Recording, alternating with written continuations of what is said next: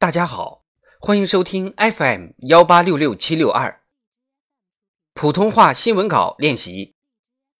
社论：乘势而上，开启崭新新征程。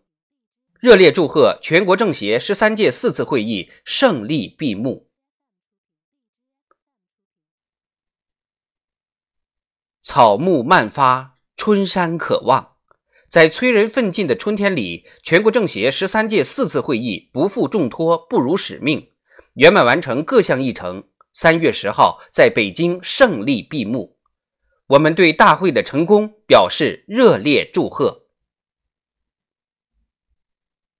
这是一次民主、团结、求实、奋进的大会。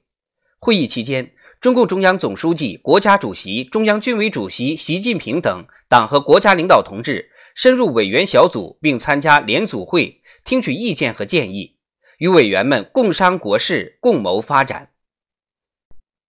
广大政协委员认真履职，勤勉尽责，听取和审议全国政协常委会工作报告和关于提案工作情况的报告，列席十三届全国人大四次会议，听取并讨论政府工作报告及其他有关报告，讨论国民经济和社会发展第十四个五年规划。和二零三五年远景目标纲要草案表示赞同，并提出宝贵意见和建议。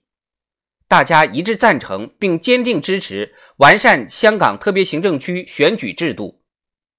在节奏快、任务重的情况下，全体委员坚持高标准、高要求、高效率，认真审议文件，深入协商交流，积极建言资政，广泛凝聚共识。